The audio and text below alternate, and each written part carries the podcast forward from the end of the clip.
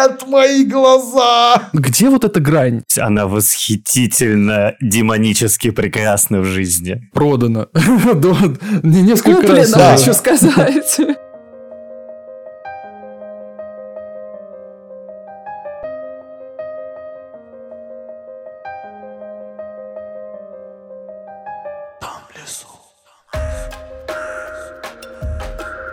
Всем привет, котики-домочадцы! С вами подкаст «Дом в лесу» и мы его ведущие Дафна. Зак. И мистер Лис. И сегодня у нас в гостях Юрий Некрасов. Это писатель, автор книг «Призраки осени», «Осень призраков». Я думаю, больше о себе он расскажет сам.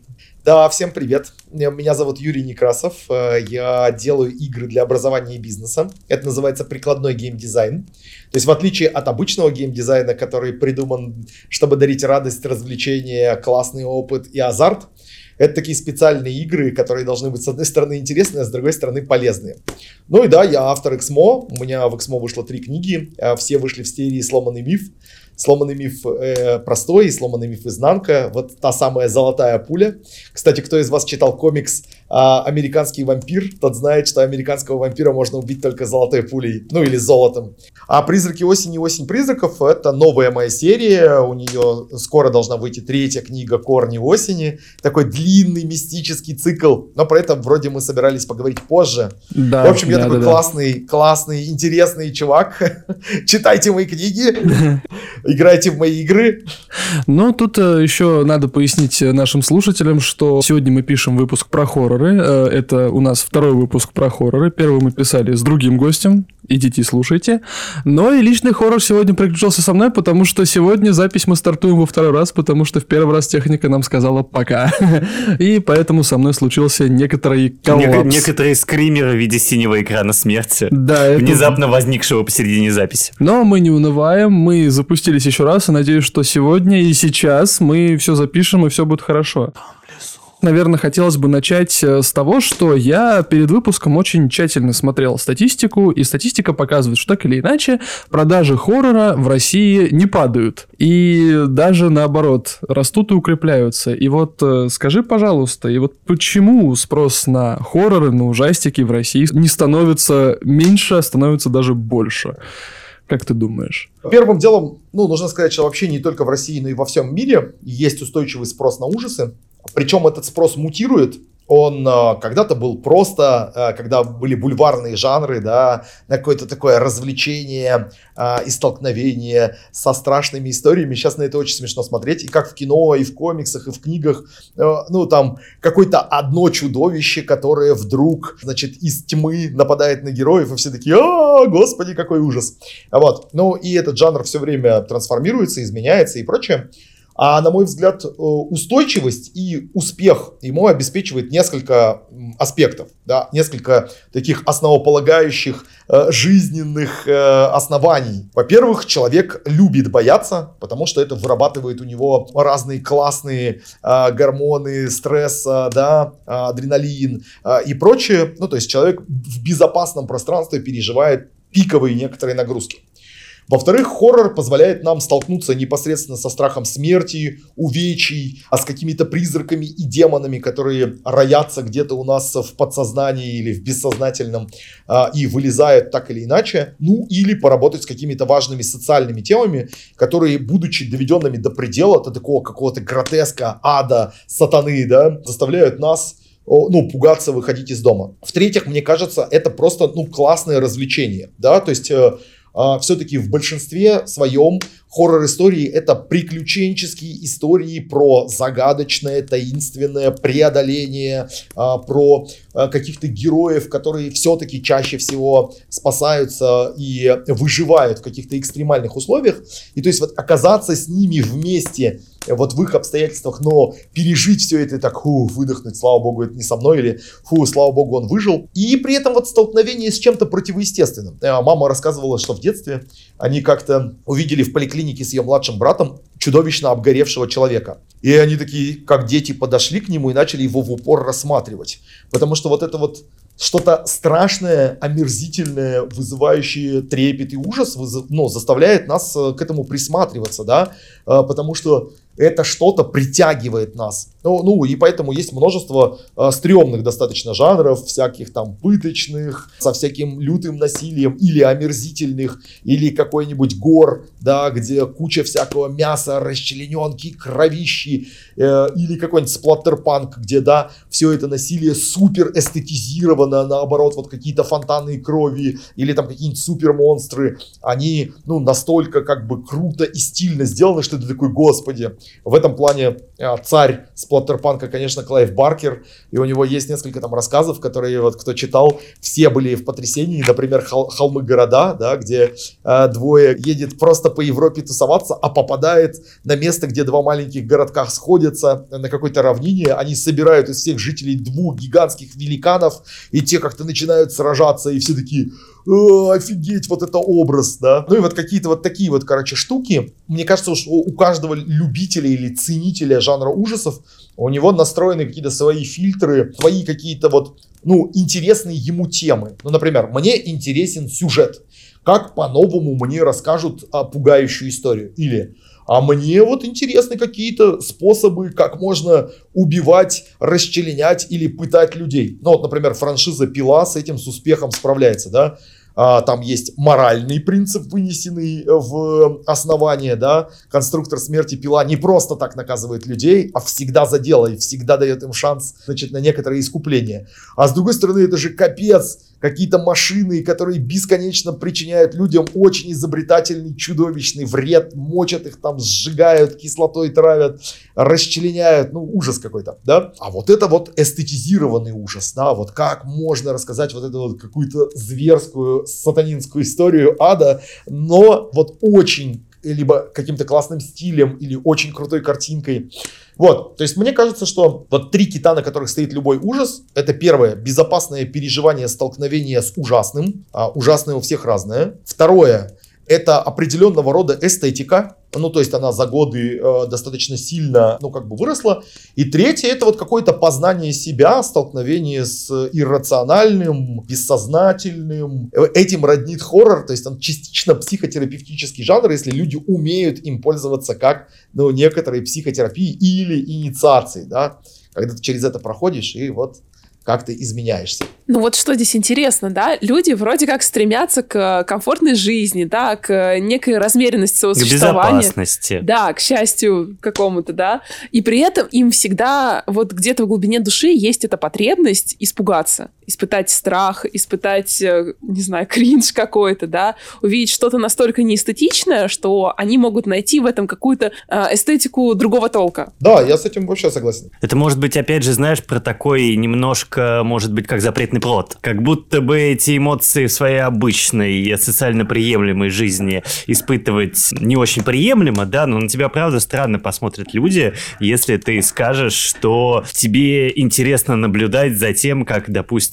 пытают человека. Это звучит дико, но при этом в концепции хоррор-фильмов или хоррор-книг, это как будто бы легально и приемлемо. Все так, да. Многие еще, э, ну, исследователи жанра, они говорят, что в нас же очень много э, темной стороны, да, там, злого, еще чего-то. А современное общество, оно как будто бы давит в тебе это. Оно говорит, там, не кричи, не а, одевайся в страшную одежду, а, там, помни о том, что ты приличный, воспитанный человек и прочее. А хорроры, они как бы разрешают нам это. Они такие, вот, на, окунись. Ну вот, например, вы же знаете, что сейчас есть супер успешная франшиза, которая называется «Ужасающий» про клоуна Арта. Это такой клоун, который ходит и, ну, зверски совершенно всех мочит, да? И вот это вот на грани, ну, я даже вот не знаю, как правильно сказать. То есть это, с одной стороны, очень трешово, с другой стороны, дико изобретательно, с третьей стороны, это, ну вот просто какое-то вот пиршество зла, да, потому что он там супер неубиваемый, когда его убивают, он воскресает, простите за спойлер, э, вот, когда, значит, там жертвы от него не могут спастись, и он сам очень стрёмно выглядит, просто жесть. И вот это вот, ну, как бы некоторый такой предел вот этого, да, того, того, что как бы точно родители не хотели бы показывать своим детям, но дети вырастают такие, наконец-то мне можно. Мне очень повезло в этом плане с э, папой. Он, наоборот, очень любил всякие вот фильмы ужасов, и с детства он их постоянно показывал. А самое лучшее времяпрепровождение было, когда а, на каком-нибудь там РЕН-ТВ, ТВ-3 включали всяких зубастиков, Фредди Крюгера, байки из склепа. Мы на это так залипали. Ну да. Мне, к сожалению, с мамой не повезло в этом плане, просто потому что она как бы немножечко меня в этом плане берегла. Но мы говорили с тобой на первой записи о том, что у тебя же путь в хоррор-литературу пошел с детства. Ну, то есть ты... Да, как, да, да. Как да. Стивен Кинг, как, допустим, Говард Лавкрафт условно начинал. Это, конечно, будет громко сказано, но... Ну, можно и громко сказать. Но Пусть можно потеснятся. Пусть потеснятся, да, согласен с тобой. Расскажи, пожалуйста. Короче, вообще, ну вот я сейчас думал, э, история начинается вообще супер давно. Меня дед в детстве повел, значит, в кино на фильм «Ви», я напугался чудовищно. Там три ночи я вообще очень плохо спал. Э, меня дико таращило. Вот этот советский фильм, да, который считается первым советским фильмом ужасов, ну, таким прям там типа по-серьезки, да. Э, там, ну, вообще жесть, когда они все в эти приходят, эти твари, как они там, как она в этом гробу летает. Ну, в общем, капец. Это и мой страх детства тоже. Никогда не пересматривал этот фильм, кстати. Надо отдать должное. Вот. А потом пошла волна видеосалонов, кабельного телевидения. Э, Я говорю, я в детстве посмотрел через окно, как показывали фильм «Демоны». Это супер-мега итальянский классический фильм черно-белый, который а, Дарио Ардженто, по-моему, снимал. Или один из режиссеров, ну, как один из создателей этого фильма. И там есть момент, когда, значит, демон вот как-то лезет в дверь, они там пытаются его вытолкать, и вот у него когти, глаза, там, клыки. И меня все, меня дико перекрыло, я там боялся спать э, один, я там спал с включенным светом, А потом я говорю, там я увидел какие-то отрывки из Фредди Крюгера, все это вообще сатана. А Фредди Крюгер, я считаю, один из самых великих э, хоррор-злодеев, потому что это сон-убийца, и он очень сюрреалистический, он же еще все время как-то смеется, издевается, там есть какие-то сцены лютые, ну то есть я до сих пор помню эту сцену в школе, а, когда там девочка не знает, что она засыпает, она просыпается и видит, что там какие-то, какая-то ученица сидит завернутая в полиэтилен, вся в кровище. В общем, это была дикая жесть, я этого очень боялся. И боялся фильма «Чужие», боялся вообще всего, там, «Челюсти». Это было все супер э, стрёмно.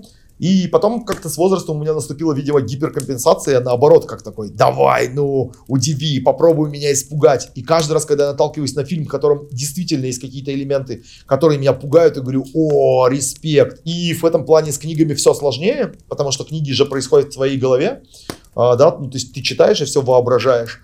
И, ну, на мой взгляд, э, кино-ужастики лучше работают с погружением, потому что они тебе уже показывают что-то готовое. Да, а тут ты сам себе придумываешь. И вот мне себя во взрослом возрасте напугать очень сложно э, именно книгой, а фильмом до сих пор возможно. Ну и да, и как-то вот я так рос, рос, рос, э, потом что-то понесло меня в, в писание ужастиков. Вот, э, почитал тоже многих от классиков до современников, как бы сравнил. Кстати, могу сказать, вот, что самое страшное произведение, которое я читал в жизни, это рассказ Роберта Говарда «Голуби ада». До сих пор считаю его эталонным хоррором. Вот хотите почитать в короткой форме отличный э, рассказ ужасов, почитайте «Голубей ада». Вот, это мой совет. Или «Голуби преисподней». Вот как-то так он там в разных переводах. Ну, помимо писательства у тебя же есть еще и другой бэкграунд. Ты геймдев, гейм-модератор. Ну, сначала, наверное, хочется вообще спросить тебя о том, как ты вообще там оказался, а потом хочется спросить тебя касаемо хоррора в этой части тоже. Ой, а можно я про Фредди Крюгера скажу? А, я на самом деле, да, я с детства, очевидно, фанат Фредди Крюгера, мне очень нравились эти фильмы. Я, честно, не помню, насколько сильно они пугали меня в детстве. Я пересматривала их несколько раз уже во взрослом возрасте, ну и это было просто неплохо. Я вот не тряслась. Но из самого детства у меня есть только одно воспоминание из этого фильма, как сидит Фредди а, где-то в грузовике, поливает кипятком свое плечо, потом берет его кусочек так и а, отрывает. И это так отпечаталось. Я не знаю, почему именно эта картина у меня до сих пор стоит перед глазами. В серии «Кошмар на улице Вязов» было море супер изобретательных вещей. Вот когда тебе показывают какую-то бытовуху, и в ней вдруг оказывается ужасное. Ну, там, я не знаю, например, э, лежит девушка в ванной, и вдруг вот эта перчатка поднимается из сливного отверстия. Да, Или да, да, когда да. вот персонажа э, Джонни Деппа молодого, да, который спит, и вот вдруг из кровати прорываются эти руки его, значит, затягивают в кровать, там кровища хлы, хлещет в потолок и прочее. И там много такого. Или когда там Фредди встречает а, на улице, и там протягивает руку, тень, и рука оказывается там супер длинной. Ну, то есть там таких вот этих штук, э, а как Фредди оказывался внутри тела, и когда человек там орал, его глаз был там у него в горле. Там капец, сколько О, этого было всего круто. было, да, он из этого человека вылезал. То есть это супер, ну, она неравномерно крутая, на мой взгляд, но это супер изобретательная франшиза. Там очень много из-за того, что он, ну, действует во снах, и он повелитель сна, да, а, сон-убийца. Там очень много вот крутых э, идей придумано, которые заставляют тебя каждый раз удивляться, да, офигеть, чего, а, у меня есть смешных страхов, рожденных Фредди Крюгером. Это, значит, была сцена, где он убивает тренера. У меня, у там 12-летнего ребенка на тот момент был дикий страх остаться одному в общественных душевых. Потому что вот эта атмосфера потрепанных советских общественных душевых, плюс эта сцена из Фредди Крюгера рождали просто такие сюрреалистичные картины в моей голове, что я старался быстрее помыться и свалить. Да, но, кстати, обратите внимание про душевые.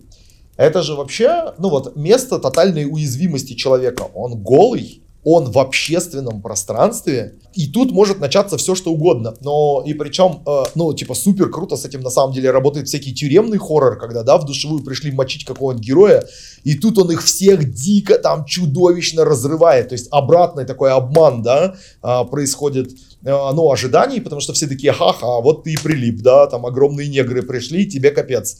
Вот, а, а нет, все вообще не так. Сейчас начнется что-нибудь. И вот этот вот, обратите внимание, этот троп, а, вот, ну, вообще с баней, с душевыми разные используют там. «Порог на экспорт» — это фильм про э, русскую мафию в Англии, и там есть момент, когда его приходят убивать гигантские абсолютно вот эти вот супер матерые мужики, он голый, и вот, значит, они там с ножами приходят его убивать, и там такая зверская тоже, ну, очень жестокая сцена, где он всех мочит, понятное дело, но с большими трудами. Вот, потому что, конечно, хоррор еще вот очень сильно изучает всякие бытовые а, пространства, поведение, аспекты и внедряет ужасное туда, да? Почему монстр под кроватью? Потому что ты не очень уязвим. Монстр из шкафа, родители ушли и вот вылезает. Ну, давайте вернемся к играм, раз уж мы немножко, короче... Давай вернемся, давай вернемся к а, играм. В общем, у меня длинная история, связанная с играми. Еще в ранние 90-е я попал в тусовку ролевиков. Я до этого прочитал «Хоббита», потом прочитал первое издание «Хранителей» в обрезанном варианте, которое было советское. А потом вот познакомился с моим лучшим другом детства Димой, который привел меня в тусовку ролевых игр через «Хоббита». Мы играли в загадки. И я узнал загадки из «Хоббита» и такой, о, я знаю, откуда это. Он такой, ха-ха, я тебе вот что раз сейчас расскажу. И рассказал про деревянные мечи, леса, эльфов, и вот это все. Я такой, все, боже мой. И ну, все 90-е мы играли в, сам, в самодельные настольные ролевые игры. А, тогда ни, никто не знал, что это ДНД. Вот нам просто из уст в уста передавались э, легенды, как это делать, как в это играть, как придумать свой мир, как написать свою систему, монстры, мечи, магия, все дела. А, ну и вот в середине 90-х я начал играть в живые ролевые игры, и в нулевые я попал, ну такой, типа, раз я интересуюсь играми, надо делать компьютерные игры. Я познакомился с ребятами из компании KDLab, которые делали, сделали на тот момент уже вангеров, самогонки, и делали трехмерную э, стратегию с терраформированием периметр научно-фантастическую. Я прислал им свои рассказы, говорю, ребята, вы такие крутые, просто так. Они говорят, о, класс, пойдем писать рассказы для нас. Я такой, о, офигеть. И так я попал, ну, сначала писателем, э, да, компьютерным, потом сценаристом, а потом э, в середине нулевых э, я участвовал в нескольких проектах, ни один из которых не дошел до релиза, потому что тогда был бум компьютерных игр, да, если помните, много кто тогда пытался делать свои компьютерные игры, потом нас нахлобучил кризис и все ушло в социальные сети, ну, то есть, типа, весь геймдев а, как э, либо едва остался на плаву, да, либо вот переквалифицировался туда, куда ушли деньги. А потом часть из них ушли в мобилки, и часть вернулись в большой геймдев. И в 2005 я познакомился с Колей Дыбовским, который Ice-Pick Lodge, Мор. Утопия, Тургор, Тук-Тук-Тук и так далее. И вот с ним я помогал ему делать несколько разных э, игр, начиная с Эврики, Тук-Тук-Тук, второй Мор. В общем, вот э, Подожди, во всем этом ты, я участвовал. Ты участвовал в Тук-Туке? Это Да, же- да, Для это нас будет- просто это очень культовая вещь такая, очень исторически значимая именно для нашей компании, для нашей личной истории. Мне кажется, Да. что мы О, даже не в класс. одном выпуске о ней говорили, Мы постоянно о ней говорим. Это та игра, которая действительно часто упоминается Это нами, да, когда мы э- говорим это, о хорроре. Это супер круто. Почти все тексты пишет Коля. В некоторых новых играх э, тексты пишет не только Коля. Ну, там, например, в последней игре студии Франц не все тексты писал он э, и так далее. В море практически все тексты он писал во втором. Ну, мне кажется, я сейчас врать не буду, потому что не помню. Может быть, кто-то еще помогал. Важно то, что вообще, ну, игры Ice Peak Lodge очень серьезно это Колина э, такая креатура, потому что в том же Тук-Тук-Туке было наверное, штуки три вариантов того, какая должна быть игра. В конце концов, вот она превратилась в то, во что превратилась. Мы прям долго за это бились. Были прохождения, которые я сильно легко проходил. Они такие, что такое, почему? Все, давайте все усложнять. Я такой, нет, пожалуйста. Ну и всякое такое. Там были всякие смешные тоже истории. А, Мне, конечно, ужасно нравилось первое название этой игры. Она называлась «Бука идет». Вот, и мне очень нравилось. э, Вот, но вот кнок-кнок, тук-тук, тук. Вот. Интересно, интересно, и на самом деле хочется спросить тебя, а как вот вообще э, переплетаются между собой литературная хоррор вселенная и игровая? Как может одно в другое перетекать и наоборот? Мне кажется, что у именно компьютерных игр а, богатейший потенциал в плане э, вот именно хоррор составляющей. То есть там сложно с этим работать. То есть вот обратите внимание, ну я не знаю, если вы смотрели или играли э, в последние всякие игры, ну типа там Техасской резни бензопилой или что-нибудь еще, а- на самом же деле работают скорее на триллерных принципах. То есть они для тебя сгущают напряжение и за тобой охотится какой-нибудь там типа монстряк. Но именно вот этого ужаса ты редко когда испытываешь, то есть ты все понимаешь, да, что вот ты в каком-то стрёмном месте, на тебя могут э, сейчас напасть монстры и прочее. Но вот это вот пугание, оно э, присуще другим жанрам. Например, где ты вообще ничего не можешь сделать монстром, да, ты должен только прятаться, убегать, у тебя вообще нет никаких возможностей никак с ними взаимодействовать. Да, где любое взаимодействие приводит, короче, скорее к смерти, а не, например, к Мочилову. И в этом плане Конечно, ну там типа Resident Evil э, и Silent Hill это разные серии, они на разных принципах основаны. Или там какой-нибудь там... Была, если помните, э, значит, серия Fear, который такой шутер был. И они же сделали э, игру Condemned, где ты э, играешь за детектива, значит, который с помощью всяких тех, техногенных штук э, выслеживает маньяка. И вот Fear а в нем были тоже всякие пугалки, там эта девочка стрёмная, как из звонка и так далее. Там были хоррорные моменты, но это был такой шутан, очень адреналиновый, со всяким слоумо и прочим. А вот Condemned был люто стрёмной игрой, потому что он заставлял тебя все время лезть в какие-то супер опасные пространства. Там ими были придуманы какие-то очень классные штуки формата. Ты приходишь там в заброшенный торговый центр, и там везде стоят манекены.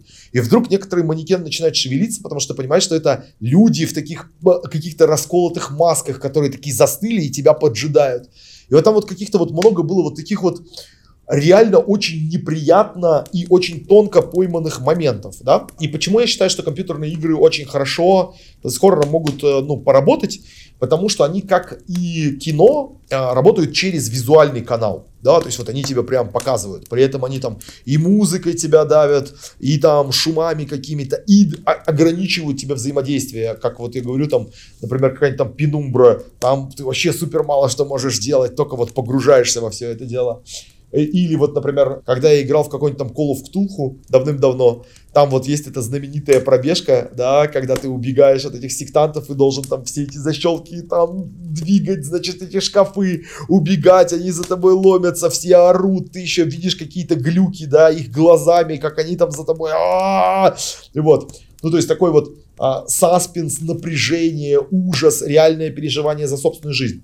А вот если мы говорим про живые игры, то там очень интересно. Мы много раз пытались сделать хоррор э, на живых играх ролевых, и до того момента, пока ты не взаимодействуешь там с призраками, чудовищами, монстрами, тебе страшно.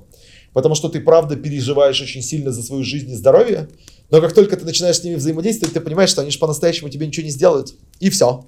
И страх рассыпается. Да? То есть для страха очень нужно, чтобы ты до предела опасался за себя, да, чтобы ты иллюзия вреда для твоей жизни была очень прочной, очень крепкой. А в этом плане, в плане хоррорных игр, э, значит, я где-то год назад для себя сделал открытие в плане хоррор-игр. А, это российская игра, она называется From the Darkness, она очень коротенькая, а, но как это, вот я тоже об этом сейчас подумал, что хоррор очень сложный жанр в плане того, что он должен заигрывать с конкретными страхами конкретного игрока. А страхи очень разные у людей, да, и поэтому как бы сложно как-то массово охватить, да, какие-то всеобщие страхи. Их, по сути, не так уж и много. И вот From the Darkness стал для меня очень культовым, потому что, да, мой самый большой страх — это страх а, неизвестного, незримого присутствия в моей квартире, а, собственно, вся игра посвящена именно этому мистическому неизвестному, которое стоит в углу, ничего не делает, но дышит, и ты знаешь, что оно оно там. А еще полчаса и на стриме искать ключ от антресольки. А, короче, да, круто, что вы сейчас оба заговорили на самом деле про пользовательский опыт и про опыт а, ну, человека, который испытывает ужас, да. То есть все испытывают ужас от разного, но есть некоторые универсальные штуки, которые мы достаточно просто можем воспроизвести. А дальше есть всякие разные штуки, которые нас в этом настроении или как бы углубляют, да, ну то есть вот, например, э, когда тебе нужно руку засунуть в дырку, и ты не знаешь, что там, я очень хорошо помню, что я ходил на квест про маньяка, и там одно из моих острейших переживаний было такое – там висит ключ э, за какой-то дыркой. Ты засовываешь руку, и вдруг тебя схватывает за эту руку проволочная петля и как бы притягивает руку вниз. И ты понимаешь, что сейчас дверь откроется и вломится маньяк с бензопилой. А ты за руку, значит, туда привязан. И ты начинаешь дергаться, как сумасшедший. Очень простая, короче, ловушка и очень круто работающая. Я так офигел от этого. Такой, а, а, а что? Нет, нет, нет, только не со мной. Я вообще хочу спросить тебя, как э, знатока достаточно, вообще, с чего начинался хоррор в России? Ну, типа, это очень тоже интересная тема такая. Да, э, но давайте сразу, ну, как бы будем говорить про некоторый современный хоррор, не вообще там не с э, времен Толстого и повести Упыри, да, ну, и понятно, да. Сологу, Сологуба, да, и не с советских времен, где тоже были свои там, ну, когда мы берем а, там «Дикую охоту короля Стаха» или там «Черный замок Альшанский», тоже, кстати, а, фильмы, которые на меня произвели колоссальное впечатление, а потом я узнал, что они по мотивам книг сняты. То есть будем говорить на самом деле про нулевые, потому что, ну, там, до нулевых э, я достаточно четко понимаю, что, ну, у нас есть как бы дед современного русского литературного хоррора, Виктор Точинов, э, светлая ему память, да, который такой еще в 90-е сказал, «А, я буду писать хоррор на русском, ужасы, и начал ну, в этом направлении работать. В нулевые сразу пошло ну, набор э, всяких разных явлений. Во-первых, было э, сообщество тьма, из которого потом вырос Даркер, из которого потом выросла самая страшная книга и так далее. Это вот то, что называется темная волна. Да? Это ребята, которые очень последовательно, целеустремленно, очень круто а, работают именно с тем, чтобы приземлить э, ужасы на российскую действительность. То есть у них есть набор идеологических всяких представлений, я их очень уважаю, а при этом они, ну, как бы альтернативно мне существуют, да, я как бы из другой тусы, скажем так. Хотя некоторых из них я неплохо знаю. Ну, то есть вот была тьма, потом они сделали в, по-моему, в... Сейчас вот я даже посмотрю, чтобы не ошибиться. А, тьма была там типа в 2006 году, а, портал Horror Zone пишет, что он существует с 2009 года. Я не знаю, это тоже близкая к ним тема. А вот когда появился Darker, это такой большой портал, посвященный ужасному. Вот я уже начал их а, отражать. Это одиннадцатый год, значит, это вот ну, портал, на котором они начали публиковать и обзоры, и переводные, фанатами переведенные, э, значит, э, рассказы и повести э, иностранных авторов, э, и наших начали публиковать. Ну и потом а, в 2014 году они объявили конкурс и сделали вместе с э, издательством Астрелис ПБ выпуск первой книги. «Самая страшная книга 2014» вышла в 2015 году, потому что каждый раз, когда вы читаете, например, вот в этом году уже, э, вот сейчас э, идет конкурс черт, «Чертова дюжина», который они каждый год делают, но они набирают как бы на следующий год, то есть каждый раз сборник, который выходит в следующем году, он на цифру как бы больше, да, то есть в 2015 году вышел, насколько я понимаю, 2014 года сборник как раз. И это вот дало старт ну вот, настоящей большой, серьезной волне э, вот, э, э, хоррора на русском, э, который в большей степени посвящен России, Руси, значит, истории России, СССР и так далее. То есть там чаще всего наши реалии. А там куча ну, всякого фолк-хоррора, деревенского хоррора, городского хоррора, э, всякого исследования э, пост всяких советских штук. То есть там, например, есть э, на территории бывших республик всяких там Таджикистана, Туркменистана, казахский хоррор. Ну, то есть там всякое вот такое, да. Ну, то есть вот они супер классные ребята. И э, мне очень нравится, что помимо того, что у них есть вот э, типа два больших портала, с которыми они работают, Darker и Horror Zone. У них есть самый страшный фестиваль, который появился несколько лет назад, где они вручают премию мастера ужасов. А у них есть э, на этом фестивале самые страшные чтения, где они читают коротенькие зарисовки ужасов и тоже за них там награждают. У них есть своя вот серия «Самая страшная книга». Ее там всякие ответвления. «Самая страшная детская книга». Какие-то были, э, значит, издательские. «Самые страшные комиксы» они сделали, выпустили там, да. Энциклопедию миров Лавкрафта. Ну, то есть, типа, они реально там много всего делают. Один из главных идеологов всего этого дела, как бы отец э, русского хоррора, то есть вот дед это Виктор Точинов, а отец русского хоррора это Михаил Парфенов. Э, такой суперактивист, популяризатор. Вот, например, сразу скажу, что у нас с Михаилом вообще вкусы супер разные, да, и ему, я уверен, вообще не нравится то, что пишу я, потому что, ну, вот он такой, ну, типа, настоящий true хоррор автор и true хоррор составитель. А я-то такой как бы постмодернизм э, э, люблю со всякой шизой, сюром, сложный со всякими э, стилистическими композиционными штуками и прочим. Но вот важно, что помимо них еще начали возникать самые разные, ну, и в Эксмо есть разные авторы, которые пишут хоррор, да, и в других издательствах они начали появляться. И вот сейчас, если мы посмотрим на то, как издательство себя позиционирует, почти все пишут там, ну, я не знаю, там, фэнтези, лучше, если разнообразные, лучше, если есть ориентальная, в смысле всякая азиатчина, авторские миры, хоррор, любовные какие-нибудь э, фэнтези-романы, темная академка, что-нибудь еще.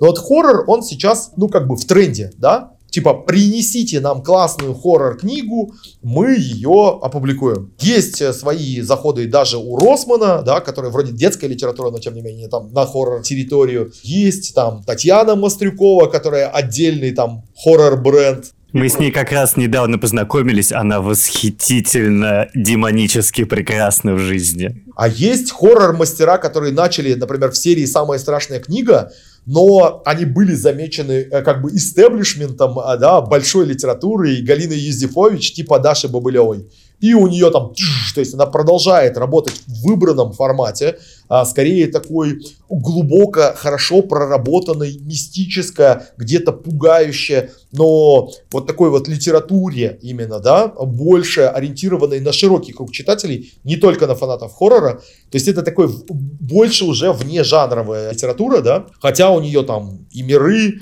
и тоже всякие демоны, и таинственные предметы, э, магазинчик работает до наступления темноты, и вот это все, да, ну то есть вот э, свой путь тоже у разных э, хоррор-мастеров э, есть, так сказать. Я хочу сказать, что сейчас у Росмен, которого мы выше упомянули, появился импринт «Кислород», и у них в «Кислороде» появился потрясающий Николай Ободников, с которым я очень-очень сильно хочу ознакомиться, книжечка стоит. Татьяна Мастрюкова – это вообще, как Лис уже говорил, потрясающая, восхитительная, демоническая, прекрасная женщина. Настолько она демонически прекрасная, что в личном общении с ней ты понимаешь, насколько человек погружен в в то, что Контекст он делает. того, что она делает, да. Она с, таки, она с такой отдачей тебе про это рассказывает, что ты невольно просто открываешь рот, и ты не можешь ее не слушать. Это потрясающая женщина. А еще есть такое ощущение, что сейчас из-под стола, за которым вы сидите, да, выглянет домовой и что-нибудь сделает вот из этих быличек. Да.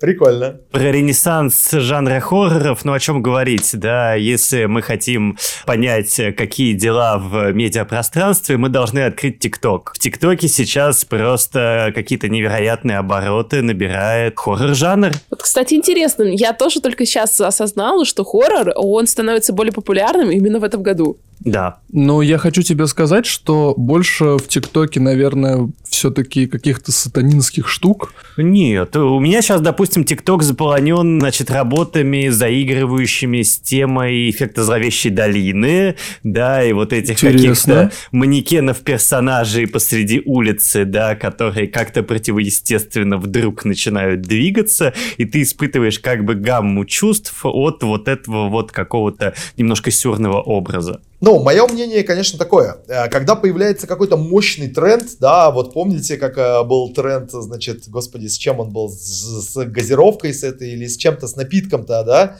после которого всех там всяко таращило и наматывало по-разному, где они там «А, а, э, вот это вот все. Или там, когда вот сейчас с этой порно-актрисой, которая с выпученными глазами там вот это вот делает, да, из которой уже игру компьютерную там сделали. То есть вот очень важно для, для шортсов, да, для рилсов, для тиктока, когда появляется какой-то яркий визуальный образ, который можно по-своему обыграть в какой-то вот хоррор-стилистике. Вот это, да, это вообще имба, это супер взлет всего. Но самое главное потом на этом взлете еще и продержаться достаточно долгое время и не повторять самого себя. Это тоже очень важно. На самом деле я вам могу сказать, что вот много кто пытается породить в качестве промо что-то подобное, но я пока успеха не видел. То есть вот на самом деле круто же было бы, если бы для ты в книге вычленяешь какой-то такой момент, рождаешь вот такой визуальный тренд и вирусишь его, да? И через это к тебе, ну, приходят люди, и они хотят почитать. А что ж в книге-то было такого, да? Но пока, обратите внимание, ведь вообще книги в основном сарафанятся через текст. То есть, конечно же, там лид-блогеры, тыры-пыры, но вот, например, у нас в России, э, возможно, я сейчас говорю какую-то ерунду, а, потому что все-таки я, а, во-первых, уже определенного возраста, а во-вторых, надо отдать должное, я не слежу сейчас за ТикТоком или там типа за Ютубом. Но я понимаю, что вот, например, у Телеграма у него свои приколы. И там, например, есть кружочки, да, и вот кружочки крутое средство продвижения, потому что вот вживую тебе человек как-то быстро накидывает какие-то классные подачи, почему это надо почитать, или что тебе тебя офигенно, как ты сейчас вообще там зарядила в этой книге. Вот именно как средство продвижения, ну вот ТикТок, это было бы круто, да, конечно. Вот я бы с интересом как-то сам попробовал. И даже когда-то у меня были, были концепции, что в этом плане надо делать, но что-то я забил. Ну, я тебе так скажу, что сейчас все-таки большинство литературы, которая так или иначе читается нами тоже, она продвигается и через ТикТок тоже. Ну, то есть есть э, момент продвижения через такие соцсети. Замечательно. Тогда, когда мы закончим писать подкаст, вы мне поможете снять ТикТок. Хотя вот эта вот мысль, кстати, спасибо большое, Юр, снять что-то как раз в стиле хоррора, запоминающееся. А, у меня просто есть такие моменты, например, в моей книге, с которого мне очень часто пишут, что очень страшно читать ночью. Если бы мы попробовали действительно это визуализировать, мы снимали буктрейлер по моей книге, но мы делали упор совершенно на другие вещи. А может попробовать класс, на хоррор, класс. если он настолько сейчас популярен? Вот есть же, допустим, ну, достаточно кринжовые образчики ужасов. Вот где вот эта грань, когда ужастик перестает быть ужастиком и становится каким-то низкорейтинговым нечто, которое лежит где-то на дне кинопоиска и разлагается? Когда там американские школьники трахаться начинают. Первое. Во-первых, во главе всего, на мой взгляд, находится стиль. Если стиль есть, и он выровненный, вот я в прошлый раз, кажется, рассказывал про ужасающего, да? Ужасающий или Terrifier – это сначала за супер маленькие деньги снятый а, фанатом полнометражный, до этого было несколько, э, один или два короткометражных фильма про клоуна Арта. Это супер стрёмный клоун. Вот, ну, просто посмотрите трейлеры. Он реально сделан очень-очень стрёмно. У него там такой специальный, очень острый нос. У него какие-то, значит, черные зубы. Он весь, он, а он офигенно круто играет. Он, он реально страшный. То есть это супер неприятный персонаж. И он очень изобретательно, последовательно и очень неостановимо расчленяет, убивает, мочит, отпиливает руки, ноги, черти что делает, да, охотится за некоторыми героями. У обоих фильмов есть достаточно четкий сюжет от и до, от начала до конца. А, фильмы связаны друг с другом, лучше второй без первого не смотреть, потому что второй, если смотрели первый, будет смотреть прикольно. А, уже после первого фильма он получил уйму вообще отзывов от фанатов, что да, вот этот вот супер-мега трэш, но зверский стильный, он как бы вызывает в нас радость, да, вот это тот фильм ужасов, который хочется смотреть, потому что он предельный какой-то, да, но при этом вот он прямо круто сделан. Поэтому вот первый ответ — это стиль. Если у фильма стиль есть, то даже полный трэш будет смотреться как вот что-то с фишечкой. Второе, на мой взгляд, это степень серьезности, что ли. То есть вот если видно, что э, автору наплевать на его фильм, он просто снимает какой-то черепно-мозговой кал, то тогда, ну и зритель такой, да, а к чему, почему я к этому фильму вообще как-то относиться-то должен нормально? Третье, скиллы. Да, просто иногда видно, что человек пытается что-то сказать, а скиллов у него мало. Он не умеет снимать, они не умеют играть, у них фиговый антураж и прочее. А четвертый штампы. Ну, то есть фильм вообще не пытается сказать ничего нового ни в чем. То есть любой фильм, который или книга, которая постаралась что-то сказать свое, уже достойно определенного рода похвалы. Да? То есть, если там есть попытка авторского видения, высказывания вот какого-то вот этого чик, ракурса какого-то. На мой взгляд, кринж это же, ну вот, у нас как-то был, мы, мы как-то на философском клубе а, раздували, а что собой представляет кринж. И вот для меня сейчас это понимание того, что это всегда смесь неловкости, э, ощущение, что это какая-то глупость, ощущение, что вот кто-то как жидко обгадился, да, и ты такой, блин, капец, зачем я это смотрел? Ну, то есть это ничего мне не принесло, я такой в недоумении нахожусь, да, от, от всего этого происходящего, и как бы я потратил время, ничего не приобрел, и скорее такой, ха, это что, реально кто-то из взрослых людей на это потратил свое время и деньги? Серьезно? Вот. Поэтому, кстати, вот быстро по поводу низких рейтингов. Очень часто у фильмов ужасов низкие рейтинги, потому что и у книг. Потому что они просто вообще не на широкую аудиторию. Я почти всегда, почти всему, что смотрю, ставлю примерно на 2 балла больше, потому что я, как фанат, могу в этом разглядеть, ну, крутость, да. Ну, то есть, например, есть гигантское количество фильмов, которые люди такие, да, это просто, типа, ад, фуфло, что это такое, женщину в шкуру быка зашили. Я такой, охренеть, вы что, с ума сошли, это крутота. Вот. А, ну вот смотри, самый интересный образчик, который, с которым я ну, совершенно недавно столкнулся, и то не сам. А мы как-то с енотом помойным, с Сашей Лазаревым, обсуждали фильм «Винни-Пух. Кровь и мед». И у этого фильма замечательная история о том, как у Диснея кончились права на использование франшизы «Винни-Пух», и киноделы такие, ага, значит, мы можем что-то слепить после Мы можем этого. сделать трэш. Мы можем сделать трэш, кровяку и нахрен послать ваши детские фантазии и мечты. И, в общем-то, они сделали фильм с нижайшим рейтингом, в котором э, Винни-Пух э, с головой мультяшки и телом мужика охотится на Кристофера Робина вместе со своей бандой Ослика и они съели, потому что у них нечего было есть. А Кристофер Робин, гад такой, их бросил просто потому, что ему нужно было уезжать в колледж и становиться самостоятельным человеком. И ну, по словам Саши, там фильм построен на максимально нелогичных действиях главного героя, героев, скажем так, и, ну, типа... Я могу тебе сказать, в чем главная претензия фанатов хоррора к этому фильму. Они говорят, а где месище-то? Где, вот, ну, раз ты пошел в такую тему, так ты дай каких-то изобретательных, крутых или прямо, ну, жесточайших сцен, да? А почему они всей толпой, значит, этих женщин не насилуют, а потом на части лапами не разрывают? То есть они такие, ты взял тему, ты заявил какой-то уровень, а сделал, ну, просто какую-то ерунду. Ты или покажи крутую историю из этого, или покажи реально какой-то крутой саспенс дай, да, вот напряжение. Или уж ты тогда вот рви во все поля, да, устраивай вот просто карнавал мяса, и они говорят, ничего этого нету. То есть, ну, типа, скучно. Девочки, вы чё? Как так можно-то? На самом деле есть же низкорейтинговые фильмы ужасов, которые фанаты сильно котируют. Они такие говорят, да вы чё, красотища чума, огонь. Вот я как раз хотел сказать, да, что мы тут уже как-то упоминали вот эту тему, что мы сейчас не, не про книги, а скорее там про другие жанры, назовем это так, что основой основ хоррора является, по сути, да, вот как ты сказал, визуальный стиль, визуальное повествование. У меня есть шикарный пример в этом плане о том, как парадоксальная идея, имея шикарный, шикарный визуальный стиль, становится офигительной. И каждый раз, когда я рассказываю про этот фильм людям, там, не вхожим в жанр хоррора, а, я немножко испытываю кринж, потому что это звучит всегда прям... Муа. Это фильм называется It Follow, да, и это буквально история про преследующего призрака, который передается половым путем. И они взяли, по сути, парадоксальную штуку, но они завернули ее в такую обертку, в такую атмосферу, что это офигеть как круто. Да, а, тут надо а, а, быстренько сказать, что автор этого фильма снял еще великолепный фильм под Сильвер Лейк. Всем советую его посмотреть. Это дико, дико странный конспирологический триллер, такой шизоидный абсолютно. А, вот, но что супер круто, Митчелл снимает сейчас It Follows, то есть они преследуют. Будет продолжение.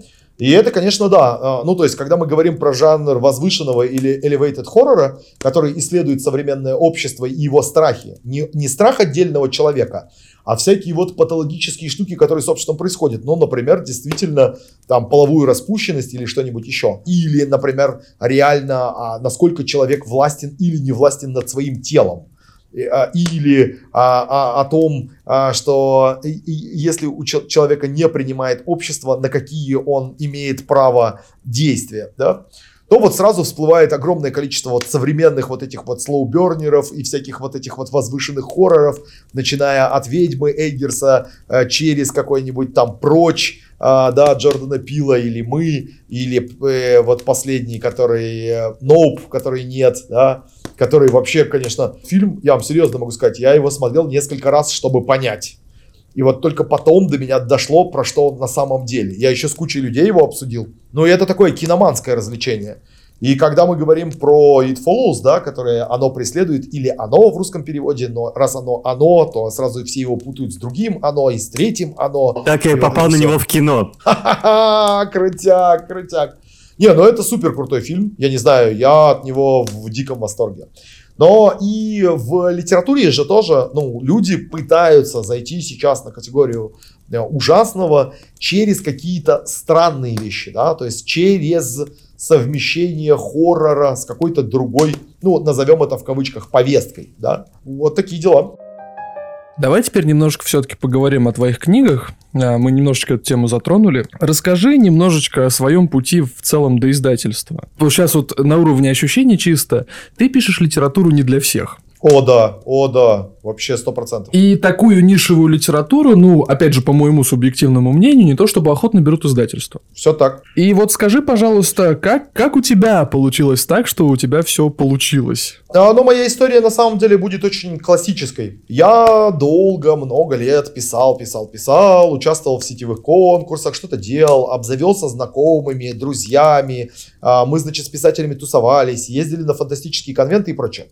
Потом в 30 лет, в 2008 году, я написал свой первый роман, вот про помойных эльфов, Бранделькаст, а, значит, все дела. И такой пошел, кому бы его пристроить. А это постмодернистский шиза-сюр вообще очень забористый.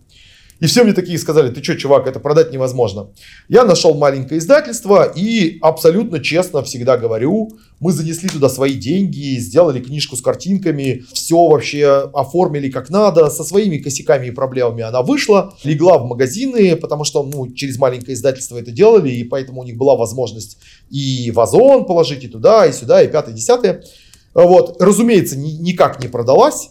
Разумеется, у нас до сих пор в, в гараже и там еще во всяких местах моих друзей лежат э, пачки с этой книгой. Э, но я для себя там понял некоторые вещи. И потом на несколько лет я ушел писать свой цикл вот как раз «Призраки осени». Писал его, писал, писал, писал. И в 2018 году в издательстве XMO в очередной раз, благодаря работе нашего редактора Александры Злотницкой, они решили открыть серию неформатной фантастики. Обратите внимание, такое происходит с нашими крупными издательствами примерно раз в несколько лет. То есть появляется очередная идея. Таких попыток было очень много. Появляется очередная идея, что мы сейчас издадим современных а, вот таких вот наших, э, значит, гейманов, чайном, евелей там и так далее. И Саша пришла к нам и говорит, ребята, а, а что у кого есть? Я такой говорю, ну, из условно законченного у нас вот с Шимуном есть, значит, супер странный роман, а, который называется «Ровно в полночь», потому что ровно в полдень так называется вестерн.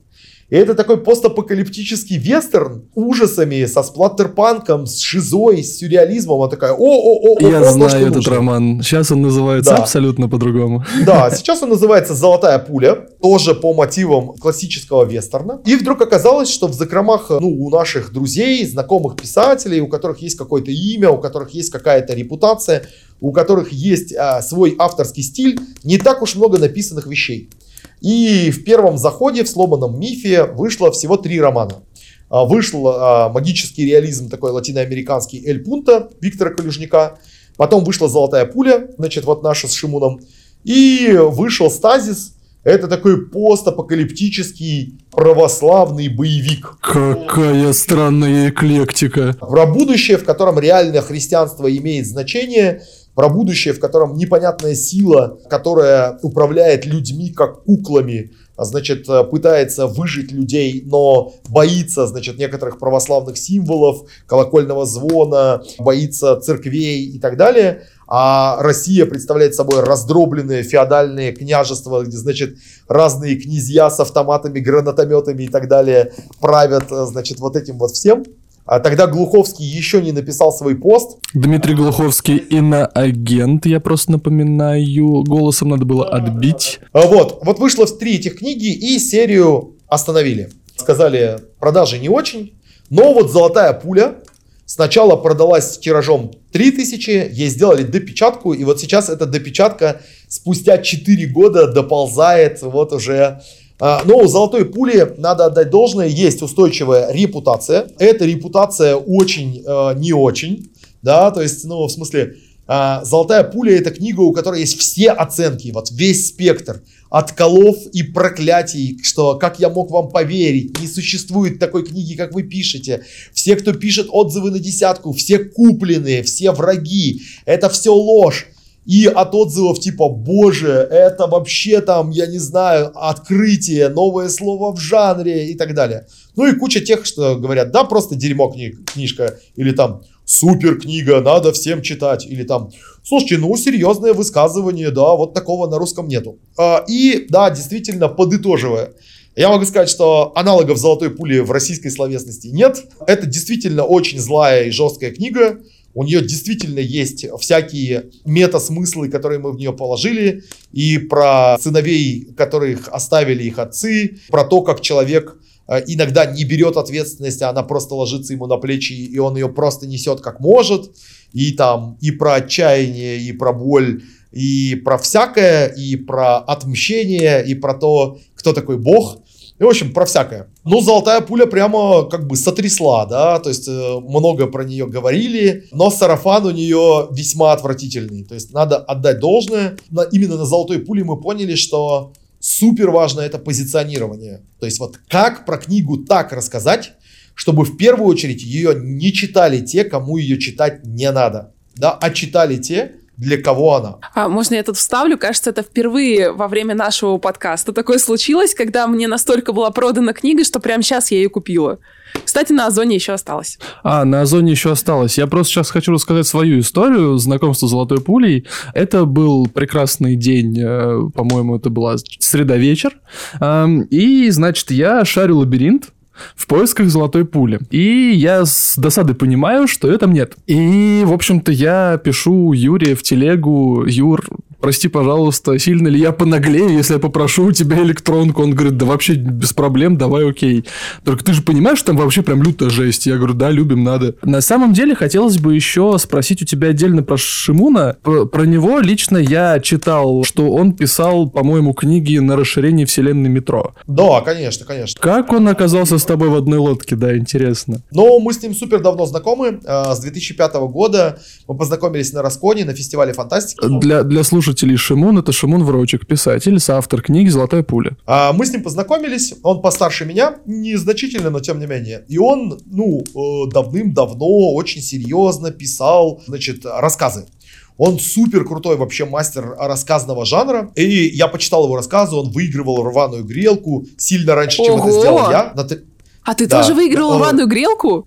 Да, да. Вау! Шимон Врочек выигр- выигрывал в 2005, а я в 2018. Вот это Да, круто. да, спустя 13 лет. И, в общем, он был очень крутой, ну и на текущий момент он очень крутой рассказчик, но у него есть очень забавная деталь в биографии. Вот если пос- посмотреть его книги, у него не в проекты написанные книги почти все в соавторстве.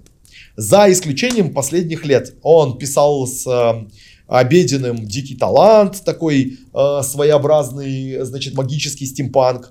Вот он со мной писал «Золотую пулю». Вот он еще, значит, со своим коллегой писал э, триллер «Доктор Чистота». Ну, то есть там, типа, он, он крутой соавтор, он умеет соавторство. И вот мы с ним давно познакомились. Вообще история «Золотой пули» такая. Э, Нас позвали, э, его позвали писать в проект про, про какую-то, значит, постапокалиптическую реальность, каких-то чистильщиков, броне, бронепоезда, значит, такой вестерн в постапоке, такой безумный Макс. Он писал, писал, писал, и что-то у него застопорилось. Он начал писать такой вот свой вестерн, с которого, собственно, «Золотая пуля» и начинается. И мы с ним болтаем, это было лето 15 года, и он говорит, что-то я застрял. Я говорю, ну хочешь, давай мы с тобой в соавторстве сейчас рубанем быстренько этот рассказ. Он говорит, давай, у меня есть вот такой план, давай поделим вот тут кусочки. Ну и что-то мы с ним пишем, пишем, пишем. Я говорю, Димон, его по-настоящему зовут Дима. Я говорю, сдается мне это повесть, а не рассказ. Он говорит, о, да, это повесть. И мы ее написали, показали ребятам, собственно, в проект, который мы написали. Они говорят, охрененно, охрененно, вот первую повесть.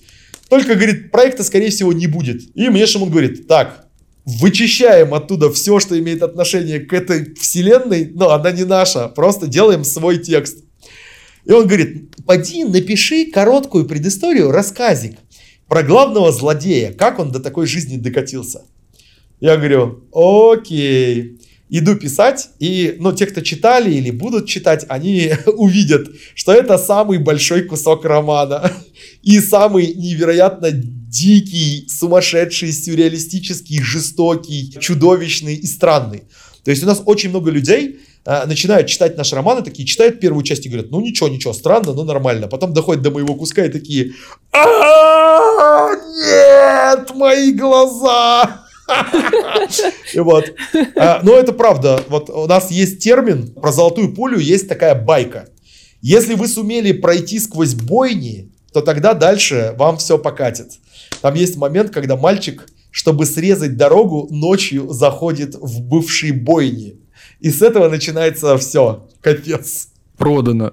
Да, не Несколько Куплено, раз. да. хочу сказать. Ну и вот Шимон Врочек, он э, э, один из самых успешных авторов в серии «Метро 2033». Он написал э, «Питер», «Питер. Война», «Питер. э, Битва близнецов». Ну то есть, типа, у него реально у- одни из лучших продаж, одни из лучших э, отзывов, да, вот если вы почитаете там на Лайвлибе, например, это реально, ну, не менее котируемая, чем книга иноагента Глуховского, да, вот его ответвление, вот его ветка реально очень любима людьми. А вот интересно, кстати, у меня всегда вот возникал вопрос. Вот эти авторы, которые пишут э, книги на расширение вселенной Дмитрия Нагентовича, он- они все-таки это фанфикшн или, или как это может, можно назвать? Вот как, что это? О, нет, а, на мой взгляд, это, конечно, не фанфикшн. Это, конечно, ну, а, вот есть понятие межавторская вселенная. Она у нас в России почему-то это вот как-то постыдно. Но вот если вы посмотрите на Запад, там гигантское количество, ну, таких именитых авторов. Какой-нибудь там Тимоти Зан пишет в «Звездные войны» этого адмирала Трауна, да, как пишет, так и пишет. И все у него нормально. И продается, и покупается, и респектуют ему за него и прочее. То есть это у нас, ну, какая-то такая поденка, да, какая-то такая немножко стыдненькая работа за денежку. Но вообще, ну, это все от автора зависит. Если автор серьезно в это вкладывался, положил в это там себя, да, старался, не просто так вот, типа, левой пяткой, а, а реально там а, за 100 тысяч, значит, чик-чик-чик-чик нацарапал за две недели, то, ну, и нормально. Я не фанат проектной литературы по вот какой причине.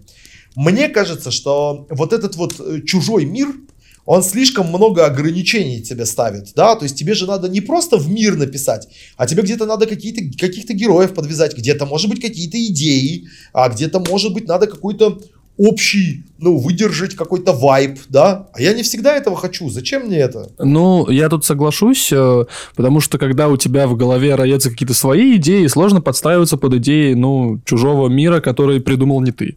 Тут согласен.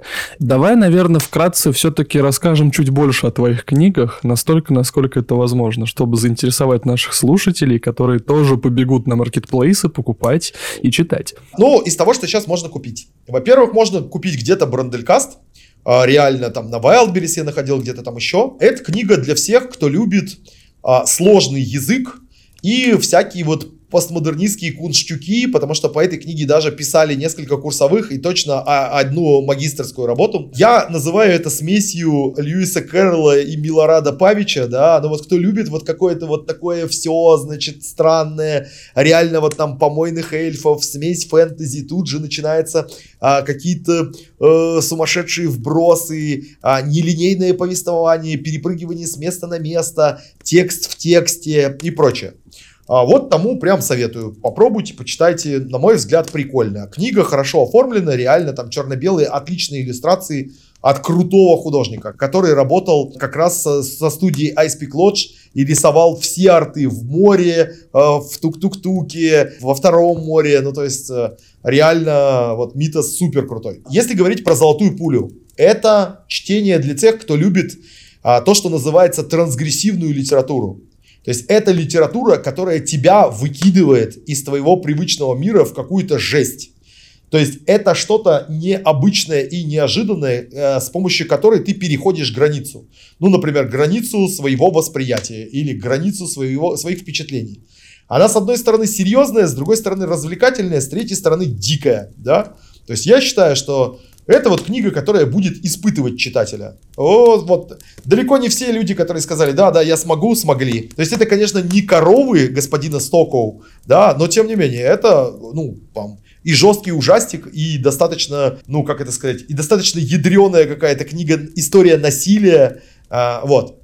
Если мы говорим про призраков осени и осень призраков, цикл, над которым я работаю, который сейчас вот издается, это более мягкая история, то есть это история мистическая с элементами хоррора. Она про то, что в а, одном непонятном маленьком американском городке стоит дом на холме, и в этом доме на холме живут призраки, которые играют в покер. Если один из них проигрывает, он должен позвать своего прямого наследника, чтобы тот пришел, и тварь, которая живет в подвале, значит, его сожрала. Если они не выполняют эти условия, то тварь приходит и пожирает призрака. И вот книга начинается, там очень много героев, очень много сюжетных линий. Книга начинается как вот, ну типа просто история дома на холме, тыры-пыры, какие-то призраки. Но потом оказывается, что все очень как бы обосновано. У всего есть своя причина. Когда-то там сто лет назад э, во время войны севера и юга было столкновение каких-то мистических сил. И что вот эта тварь, которая живет в подвале, она не просто тварь и что все призраки, которые живут в доме, они не просто призраки. И у каждого из них есть своя драматическая сложная история. И город не просто город. И, в общем, ну вот это такая запутанная, э, достаточно э, тоже написанная весьма таким метафорическим языком, мистическая история про, ну вот я могу сказать, могу проспойлерить, про Бога, да, потому что важная деталь в том, что э, у Земли как бы нет своего бога, и поэтому на Землю как бы ссылают других всяких э, богов, а они вообще далеко не... Они не в человеческом понимании. Ну, то есть, например, в третьей книге, которую я пишу сейчас, есть бог, которого зовут Кожаный принц, и это трусливое божество, которое как бы бог-паразит, живет во всех людях, и, значит, оно никогда никак себя не проявляет до той поры, пока ты не начинаешь приносить определенного, ну, совершать определенного рода результаты, о, ритуалы, и тогда она такой, ну ладно, хрен с тобой, буду тебе давать как бы магию.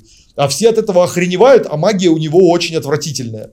И вот как бы вот это вот столкновение в прошлом каких-то хилых, дохлых, ослабших богов, которые, значит, попытались как-то повлиять на человеческую историю, как-то на нее повлияли, и с этим вот разбираются люди в настоящем, как бы пытаются понять, что им делать с этим домом, э, сжигать его, что им делать с людьми, которые в этом доме, значит, тайком живут, что им делать с этими призраками, а какое они имеют отношение ко всей этой истории. Вот, вот про это, вот эти два романа, А, два вышедших романа это скорее два тома одной книги. То есть это вот арка, как в сериале. Да, то есть э, одну без другой очень сложно будет читать. Ну, в смысле, вторую читать без первой ничего не понять.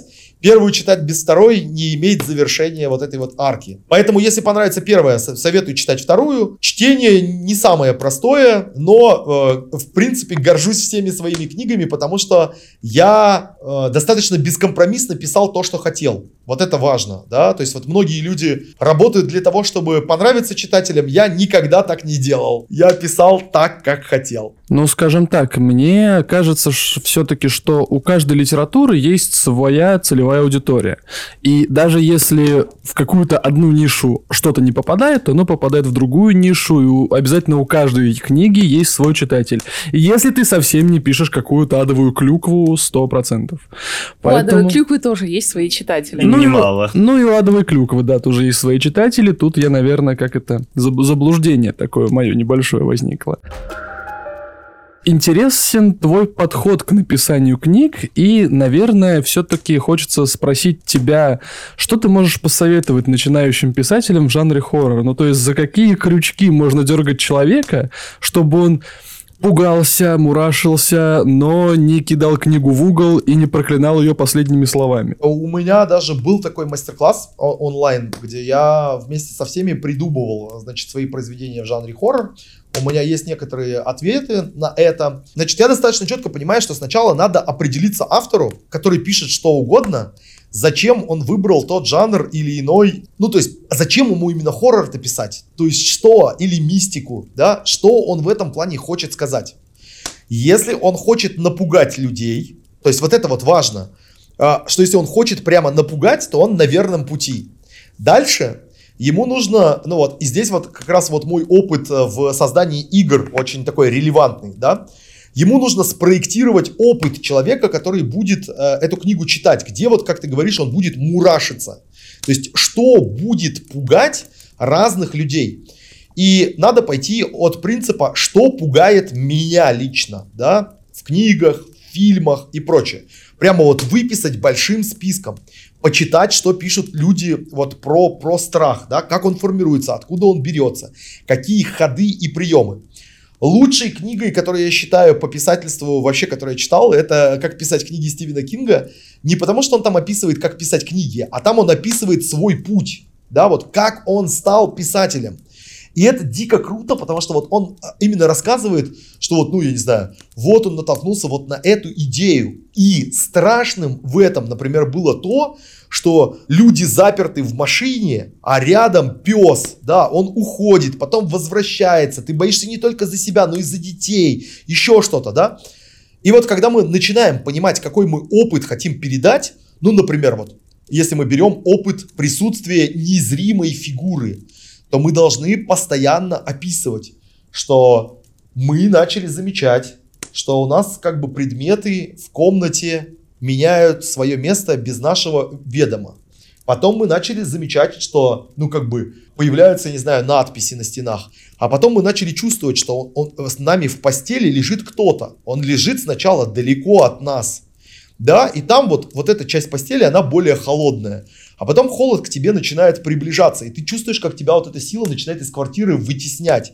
Меняется вкус продуктов, а я не знаю, ты смываешь воду, а там течет какая-нибудь слизь, короче. И ты прямо начинаешь видеть там, я не знаю, как загнивают обои, потом они начинают отслаиваться. Ты видишь, что на стенах на самом деле что-то написано или нарисовано.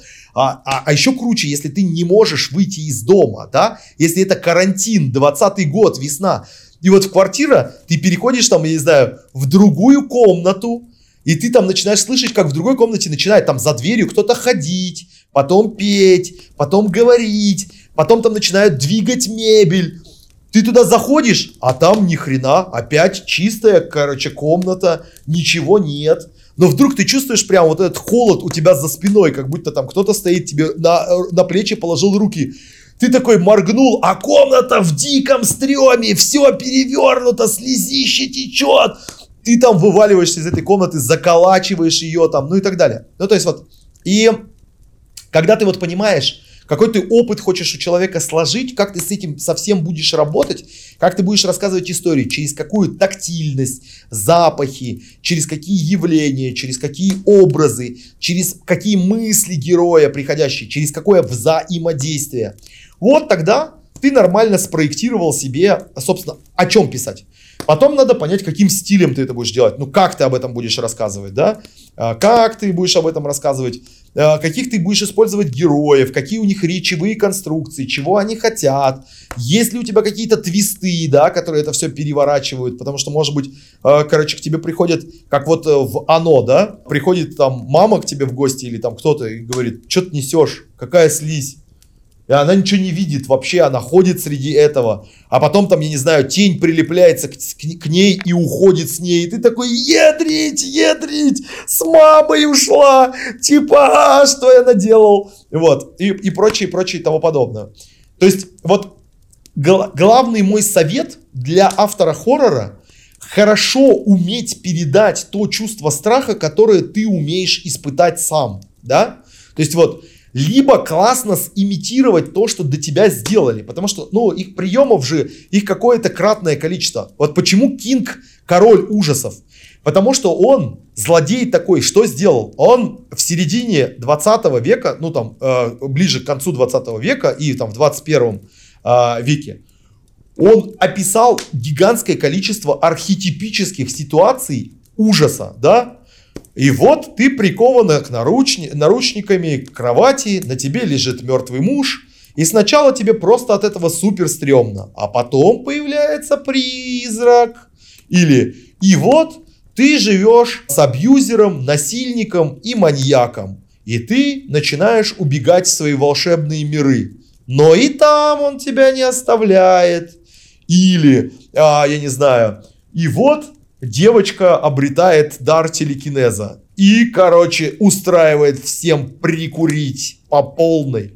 И вот, ну, для меня, э, наверное, ну, то есть три совета, которые я бы дал, это найти архетипичную историю, в которой вы будете рассказывать жанр ужаса, придумать, как вы в этой истории будете людей круто пугать, это второе.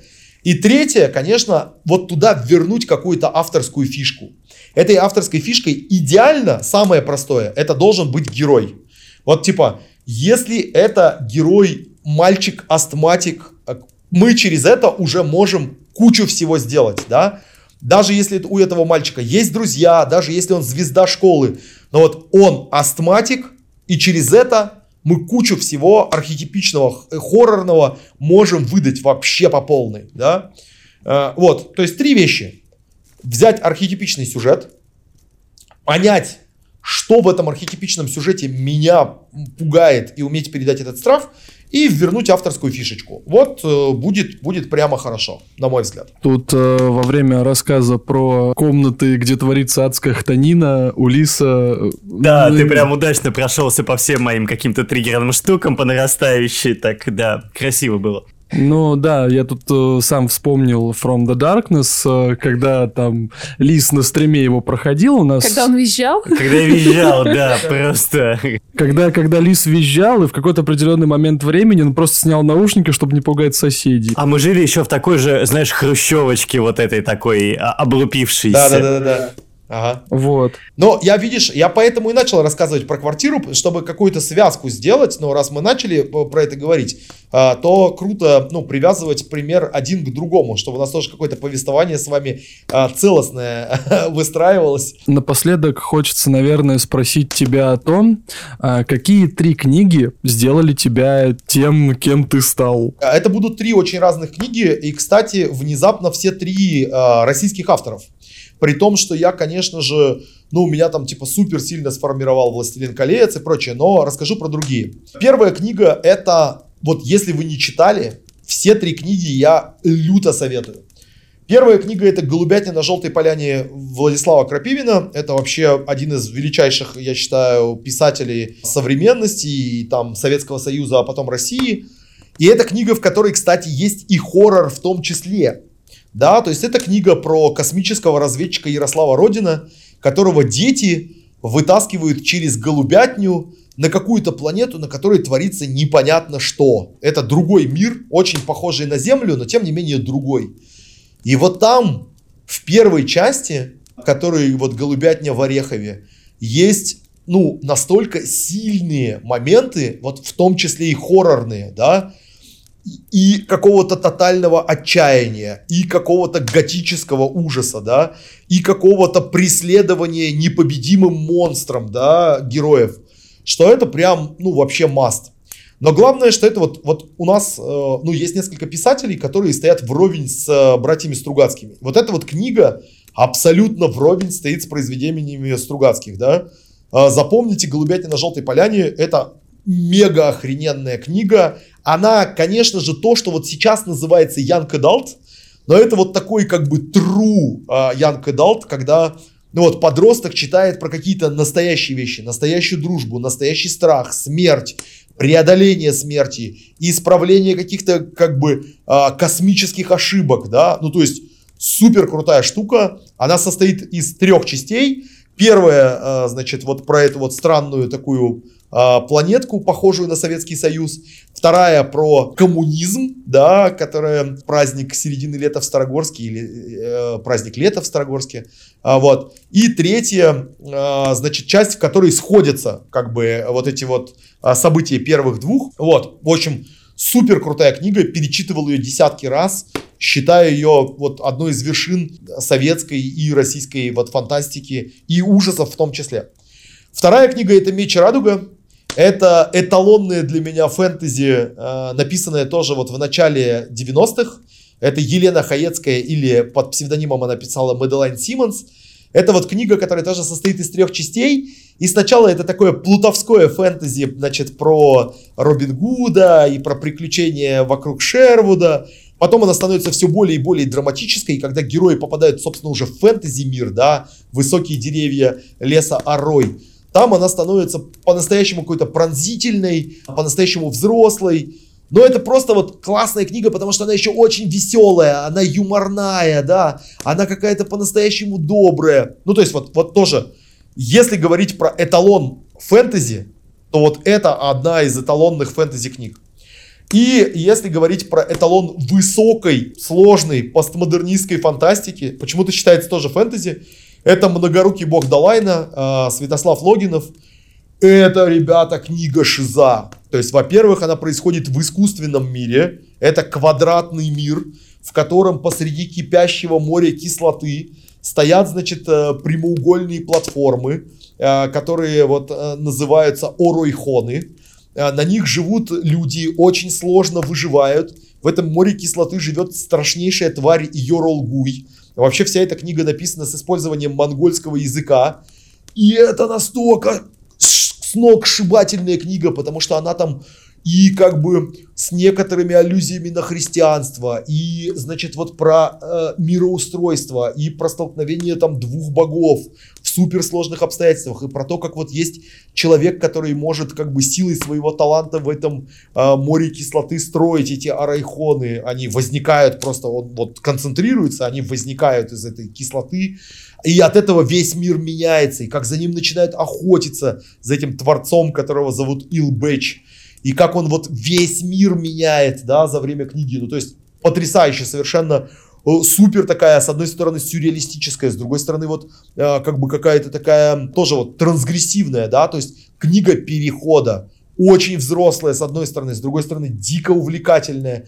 И они там все супер странные, тоже с каким-то, значит, костяным оружием охотятся на всех этих странных монстров, которые там живут. Ну, в общем, короче, класс. Вот три книги. «Голубятня на желтой поляне» Крапивин, Меч радуга Елена Хаецкая и Многорукий бог Далайна Логинов. Это вот мои э, три мастрит книги, которые на меня прям супер сильно повлияли и супер сильно меня восхитили. Ну что ж, на этом моменте, наверное, хочется сказать спасибо тебе огромное, Юр, за то, что ты к нам сегодня подключился, за то, что подарил нам этот э, прекрасный э, вечер. Сегодня, мне кажется, тот случай, когда наш гость был настолько интересным, что мы не столько говорили, сколько слушали, потому что это правда было дико увлекательно. Ребят, слушайте, мне было супер приятно. Вообще, вы у меня первые. Вот, э, это же очень важная деталь. То есть вы э, как бы первооткрыватели Юрия Некрасова для подкастов По работе я на подкасты ходил, да, а вот по книгам никогда. Поэтому э, для меня вообще на самом деле очень приятно, что вы и позвали, и согласились, ну и интересные вопросы, и видно, что для вас эта тема, она не случайная, да, то есть вы реально интересуетесь ею. А когда ты общаешься с людьми, э, которые любят то же, что любишь и ты, мне кажется, всегда классный диалог получается, поэтому вообще кайф. Я испытал прям большое удовольствие с вами общаясь. Спасибо большое. Ну а с вами был подкаст «Дом в лесу» и мы его ведущие Дафна. Зак И мистер Лис. и наш замечательный гость Юрий Некрасов. Спасибо тебе большое и всем пока-пока.